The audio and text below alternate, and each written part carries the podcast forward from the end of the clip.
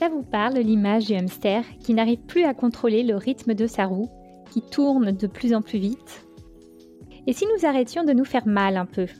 Nul doute quant au fait que nous serions certainement plus heureux, plus efficaces et plus inspirants. Je suis Claire Lebleu, exploratrice des justes temps et créatrice de ce podcast, dans lequel je discute avec des personnes engagées et épanouies, qui nous parlent de leur rapport au temps, de leurs expériences et motivations à vivre des rythmes vertueux et plus respectueux, pour elles, mais aussi pour nous tous. Merci infiniment à Monica pour sa musique. Et bienvenue pour ce quatorzième épisode du Bon Tempo. Trouver son bon tempo, c'est aussi une invitation à oser. Oser faire des pas de côté. Oser dire non merci, je passe mon chemin car cela ne me correspond pas. Ou plus. Et dans le numérique, qu'en est-il? Est-il possible d'aller aussi explorer d'autres façons de faire, de produire, de consommer qui soit plus en adéquation avec notre culture, nos singularités, nos valeurs? Est-il encore possible de conserver notre liberté de penser, de faire, de communiquer, sans craindre de devenir les marionnettes d'un système imposé par des tout-puissants? Pendant un moment, j'ai cru que j'étais devenue technophobe. Mais ça, c'était avant de croiser le chemin d'Hérétique, un collectif français créé en 2020 que je qualifierais d'hybride, à la croisée des chemins entre agences de conseil, think tank, studio de développement et maison d'édition. En effet, j'ai eu le plaisir d'échanger avec un des deux cofondateurs de cette organisation durant le festival We Fest, organisé en juin dernier sur le thème du temps long. Allez, je vous emmène à la prairie du Grand Canal, du côté de Bobigny, pour cet échange avec Antoine Mestralet, 27 ans. Comment est-ce que tu en es arrivé à te dire, tiens, je vais m'intéresser à un numérique euh, autre que celui que j'ai connu jusqu'à maintenant? Ça fait quelques années que je travaille dans l'écosystème numérique. J'avais fait un petit stage chez Google au tout début, euh, quand euh, on va dire que ça vendait du rêve et que je ne savais pas vraiment ce qui se cachait derrière ces, jolis murs. Après, j'ai travaillé plutôt en fonds d'investissement, donc en capital risque, donc les boîtes qui investissent dans les startups. J'étais un moment à la BPI, donc BPI France, qui est le fonds souverain français, et après chez Idinvest, qui est un des gros acteurs euh, qui, est derrière la plupart des, licornes, des grosses entreprises tech euh, françaises. Et après, j'ai travaillé deux ans dans une boîte qui s'appelle Learn Assembly, qui faisait de la formation au numérique et beaucoup euh, via des outils numériques, donc le e-learning, etc. Et en fait, c'était surtout pendant à la fois Google et à la fois les différents fonds d'investissement que je me suis rendu compte de, beaucoup de dysfonctionnements, que ce soit dans les les entreprises qui étaient financées, euh, qui avaient euh, toute une ambition euh, démesurée, je pense, en tout cas qui avait pour objectif de croître extrêmement vite. Donc c'était cette logique d'hypercroissance. Ça a même été théorisé comme le blitzscaling. Donc il faut, c'est une référence guerrière pour dire qu'il faut croître plus vite que ce qu'on peut imaginer.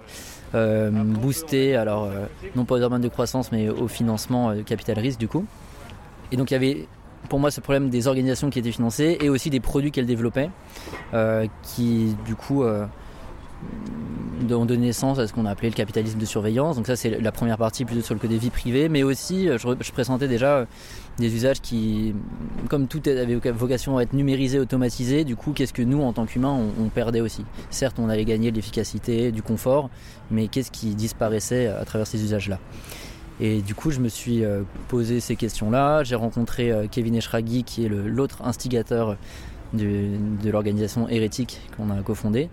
Et euh, on s'est dit, bon, bah, on comprend globalement, lui il avait fait plutôt du conseil, conseil en stratégie avant, donc on se disait on comprend globalement le modèle économique de ces entreprises, on comprend globalement le modèle stratégique, mais ce qui nous intéresse, c'est aussi le modèle politique. Quelle est la vision du monde qu'il y a derrière? Quelle est leur vision de l'homme? Quelle est leur vision du futur, des territoires, du droit, etc. Et du coup, c'est ces questions-là qu'on nous ont amené à, poser euh, le concept d'hérétique et, l'organisation qui est derrière. Est-ce que, à ton avis, il est possible donc de reconquérir justement notre liberté de penser avec le numérique alternatif que vous avez envie de proposer?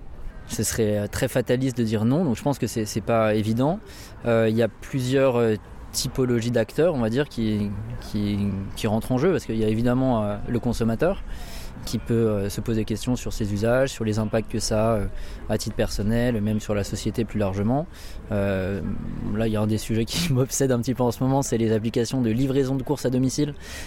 Donc il y a Gorillaz, Cajou, Dija, Getir, GoPuff, il y en a une dizaine qui, qui se sont lancés il n'y a pas très très longtemps ou qui sont arrivés en France il y a peu et qui ont pour proposition de valeur de livrer n'importe quoi en 10 minutes chez vous. Évidemment en tant que consommateur on pourrait se dire bah, c'est génial, c'est euh, une révolution comme on, l'entend souvent. Mais en fait qu'est-ce qu'il y a derrière? Quels sont les impacts que ça peut avoir euh, sur les travailleurs, sur euh, les commerces, sur l'urbanisme?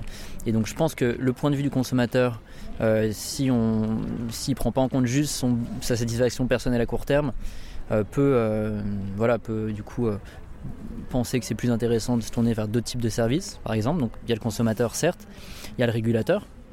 Quelles sont les, les lois, euh, les barrières probablement, ou les, protections qui peuvent être mises en place? Et hum, après, nous, il y, a, une question qui nous intéresse aussi, c'est de se dire pourquoi est-ce qu'on régule? Et aujourd'hui, on a l'impression que c'est beaucoup pour euh, imiter, c'est-à-dire on veut... Euh, on veut dire bah, c'est pas normal qu'il y ait un Uber américain, on veut un Uber français, alors que nous, pour nous, ça pose tout autant de problèmes que ce soit un Uber français. Et donc, c'est plutôt régulé pour limiter euh, certains aspects nocifs et pour laisser la place du coup à des créateurs qui vont euh, eux respecter le droit et qui vont eux proposer des services, des usages euh, différents, peut-être plus loin de, juste la résolution de problèmes en, en, rendant un monde plus efficace, plus prévisible, plus rationnel, etc. Donc je pense que ça dépend les, chaussures dans lesquelles on, se place. On est tous à la fois des consommateurs, mais aussi des citoyens, mais aussi potentiellement euh, des créateurs. Et donc c'est à toutes ces facettes-là de, se poser ces questions-là pour repenser le numérique. Il y a pas mal de grands groupes de, secteurs assez variés, que ce soit, que soit luxe, banque assurance, événementiel, etc., qui font appel à nous. Euh, je pense qu'il y a une première question, c'est bah, autour de l'éthique du numérique, tout simplement. Est-ce qu'ils sont en train de développer des services qui euh, ont un impact positif, que ce soit en termes écologiques, en termes sociaux, en termes politiques, etc. Donc ça, c'est des sujets sur lesquels on les accompagne. Et après, il y a même un sujet qui est juste, euh, point de vue économique. Ils se rendent compte que ce qu'ils font soit ne marche pas très bien, soit que c'est juste euh, copier ce que font les autres et donc ils font la même chose en moins bien. Et donc ils nous demandent aussi comment faire un numérique qui est différenciant, qui est euh, non seulement euh, respectueux, mais qui est aussi performant en termes économiques. Et donc ça, on, imagine des services avec eux qui, sortent un peu de l'ordinaire, comme c'est ce qu'on a fait avec Dérive par exemple, qui est un de nos projets. Alors vas-y, il faut que tu nous parles de Dérive là, parce que ça c'est super. Alors Dérive, c'est le premier projet qu'on a sorti en juillet 2000. 20. On est bien en 2021, donc puis en juillet 2020. Euh, donc c'est euh, ça part du, principe, plutôt du constat, que les villes américaines sont très spécifiques, elles sont euh, quadrillées, elles sont plutôt faites pour les voitures, il n'y a pas vraiment de centre-ville, il n'y a pas vraiment de monuments, et donc c'est très différent des villes européennes qui ont un schéma urbain, et notamment Paris, mais pas que, qui ont un schéma urbain beaucoup plus complexe, et où historiquement on s'est plutôt déplacé en flânant, en prenant le temps, en découvrant, en choisissant sa rue, etc. Pourtant, on utilise aujourd'hui tous le même outil, et pas que euh, en Europe, il y a 2 milliards d'utilisateurs, 1 milliard d'utilisateurs pour Google Maps. On utilise tous le même outil alors qu'on a des villes extrêmement différentes. Donc nous, on s'est dit, qu'est-ce que pourrait être un outil qui permettrait, qui serait plus adapté à nos villes et qui permettrait plutôt la flânerie que juste un déplacement hyper rationnel, rationalisé, efficace? Et donc on a développé une application qui s'appelle Dérive, qui est assez simple, c'est juste une boussole qui vous donne non pas l'itinéraire optimisé, non pas la durée du trajet, mais la direction et la distance vers un point que vous avez choisi. Et donc qu'est-ce que ça fait? Bah, Il y a plusieurs, plusieurs choses euh, qu'on pense intéressantes en tout cas. C'est d'une part, comme on diminue au maximum la quantité d'informations, ça ne va pas vous pousser à optimiser votre trajet, mais plutôt à réfléchir, soit à faire confiance à votre intuition, soit à développer votre sens d'orientation pour choisir votre chemin. Euh, comme on diminue euh, la quantité d'informations, il y a très peu de stockage de données, donc euh, c'est relativement durable, relativement sobre écologiquement parlant. Et comme on n'a pas besoin de données pour calculer, pour optimiser votre itinéraire, c'est respectueux de la vie privée parce qu'en fait on, stocke zéro données. Donc c'est ça, c'était la, première base qu'on a posée, qu'on appelle la, dérive solo. C'est quand vous êtes, vous sortez de chez vous, vous voulez aller flâner le week-end, vous pouvez vous indiquer un point n'importe où et vous y allez à pied. Et la deuxième fonctionnalité qui est assez marrante, c'est la dérive surprise. Et donc ça, c'est le pouvoir partager un lien à quelqu'un et l'envoyer à un lieu sans lui donner l'adresse. Donc, cas d'usage un peu classique, euh, je veux inviter Claire au restaurant ou je veux te partager un restaurant que j'ai bien aimé. le cas normal, c'est je vais te dire, va voir telle pizzeria dans le 7e arrondissement, par exemple. tu vas chercher le nom sur Google, tu vas voir euh, les photos des plats, les commentaires euh, des 100 personnes qui sont passées avant, le rating, donc ah, tiens 3,8 étoiles, c'est peut-être pas ouf, etc. Et donc tu vas te faire ton opinion a priori, tu n'auras pas forcément confiance dans ce que je vais t'envoyer, tu auras confiance dans la foule des gens qui sont passés avant, et il n'y aura aucune surprise. Et nous du coup on a imaginé un service qui était un peu différent, c'est je t'envoie un lien, quand tu vas cliquer, ça va ouvrir l'application Dérive et tu vas être guidé. Tu auras juste une flèche qui va dire va vers là-bas à 1 km et tu découvriras ton point d'arrivée quand tu es à 50 mètres. Et là, tu auras un petit message. Donc, par exemple, moi, mais n'importe qui pourra t'écrire euh, Salut Claire, je pense que là, tu vas adorer la 4 fromages ou un truc comme ça. Donc, l'idée, c'est de remettre de la surprise dans le numérique parce que nous, on se rend compte que le numérique aujourd'hui, c'est antinomique de la surprise. Comme on met toujours plus d'informations, bah forcément, euh, j'ai euh, plus d'informations pour faire mes choix et j'ai aucune ni confiance en l'autre, ni surprise dans mes usages. Quand j'allais au restaurant, dernièrement, j'adorais prendre les menus un petit peu surprises où justement, euh, je ne savais pas ce qui allait arriver dans, l'assiette. Ouais, c'est marrant parce que du coup, on est au Wisher Festival et je parlais avec quelqu'un avant-hier là qui me disait que ce qu'elle faisait au restaurant, c'était une catalane d'ailleurs qui me disait qu'elle allait dans un restaurant chinois et elle euh, donnait un numéro de plat au hasard et elle allait bien voir ce qui lui arrivait dessus. Et en fait, je trouve qu'on a, on a tous naturellement une certaine aversion au risque, mais que le numérique euh, la renforce et comme on a de moins en moins de risques, typiquement avec euh, Google Maps, bah, il y a une des phrases moi qui m'avait marqué, c'est l'un des directeurs techniques de Google qui avait dit aucun être humain ne doit plus jamais se sentir perdu. Et ça, je trouve que c'est assez hardcore. C'est il n'y a, plus le temps de la perte, il n'y a plus le temps du questionnement, c'est euh, une expérience qui se passe bien, c'est une expérience où il n'y a aucun événement. Alors que nous, ce qu'on aime bien, c'est au contraire les expériences où... Euh, expérience mémorable, c'est-à-dire il s'est passé quelque chose, euh, probablement qu'il y avait de la friction, un truc qui s'est pas forcément très bien passé, c'était pas tout optimisé, mais c'est ça dont je vais me souvenir demain. Dérive, c'est pas rocket science, comme on peut dire, c'est pas des années de développement, mais ce qui est intéressant, c'est de se dire que ça fait 30 ans que c'est un truc qui est faisable techniquement, qui est pas très compliqué. Nos, matériels, le hardware s'est perfectionné, donc c'est un peu plus précis, mais c'est un truc qu'on aurait pu faire depuis très longtemps et en fait personne l'avait fait. Cette histoire d'envoyer, de, faire la dérive surprise, de pouvoir envoyer quelqu'un à un endroit. Et du coup, nous, ça nous, ça nous laisse euh, voir en fait tout un champ des possibles qui n'est pas exploré aujourd'hui par le numérique. Euh, le, ce qu'on appelle nous le modèle GAFAM, Google, Apple, Facebook, Amazon, Microsoft, est toujours dans cette logique d'efficacité, de performance, euh, d'importation des outils de, de la sphère du travail dans la sphère personnelle. Et du coup, nous, on se dit que c'est intéressant de voilà d'explorer euh, d'autres propositions de valeur et qui du coup ont des effets euh, collatéraux assez positifs. Donc, je parlais de protection de la vie privée, protection de l'environnement. Si on change la proposition de valeur de base, on va avoir des, euh, des, des conséquences positives. Et après, on a pas mal de projets qui sont présents sur le site internet si vous voulez explorer. Donc, y a, on a un autre projet qui tourne la, la question du cadeau à l'ère du streaming qu'on en parle parce que ce matin, en plus, on a fait un petit peu un atelier sur, euh, sur le sujet et euh, vous nous avez tous invités à nous replonger un petit peu euh, dans, nos sensations de ce que l'on aimait justement avant le numérique pour voir si on pouvait ensuite l'appliquer au numérique. C'est un exercice qu'on fait avec nos élèves de Sciences Po notamment. C'est un projet qui s'appelle C'était mieux avant avec un point d'interrogation.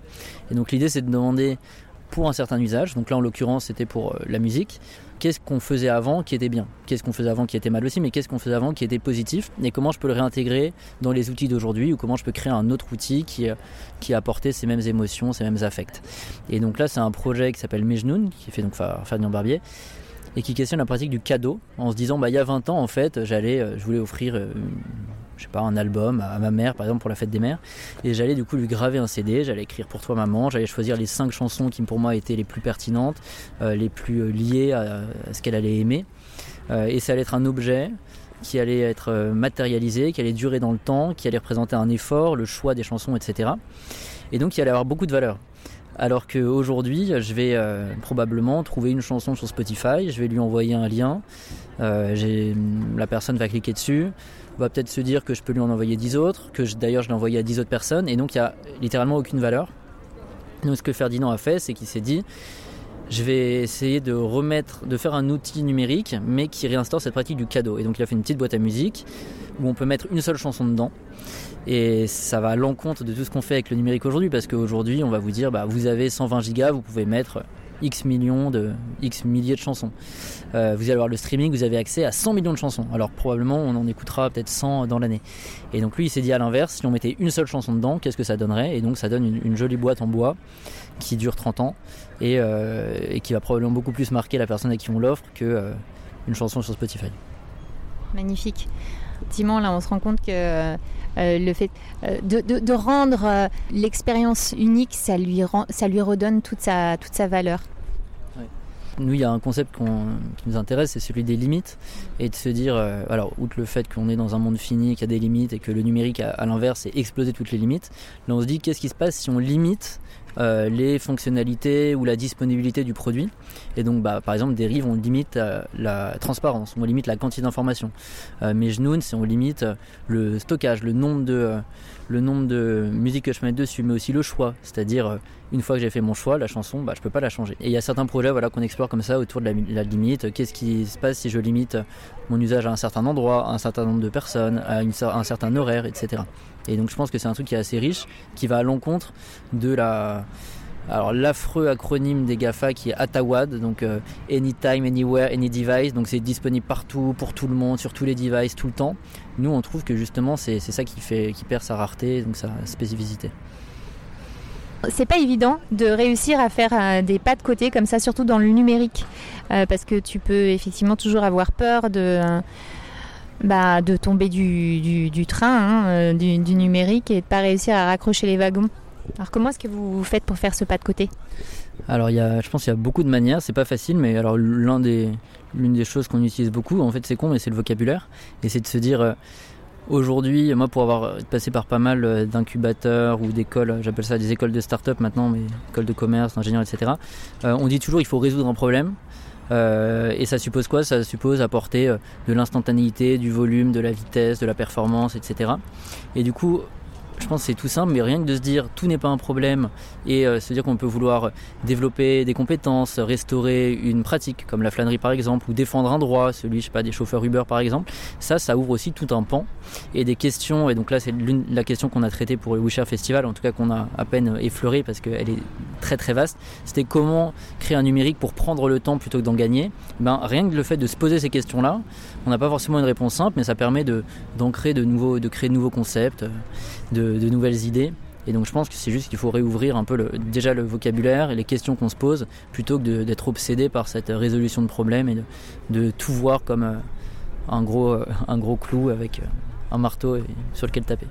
L'inverse. Oui, c'est ça. Merci beaucoup. C'était très précieux comme entretien, unique aussi. Merci. Merci à toi. Et maintenant, venez. On en discute sur mon compte Instagram lebontempo.podcast. Qu'avez-vous pensé de cet épisode? Qu'allez-vous commencer à mettre en place? Si vous avez aimé cet épisode, la meilleure façon de me soutenir est d'en parler autour de vous et de me mettre un commentaire suivi de 5 étoiles sur Apple Podcast.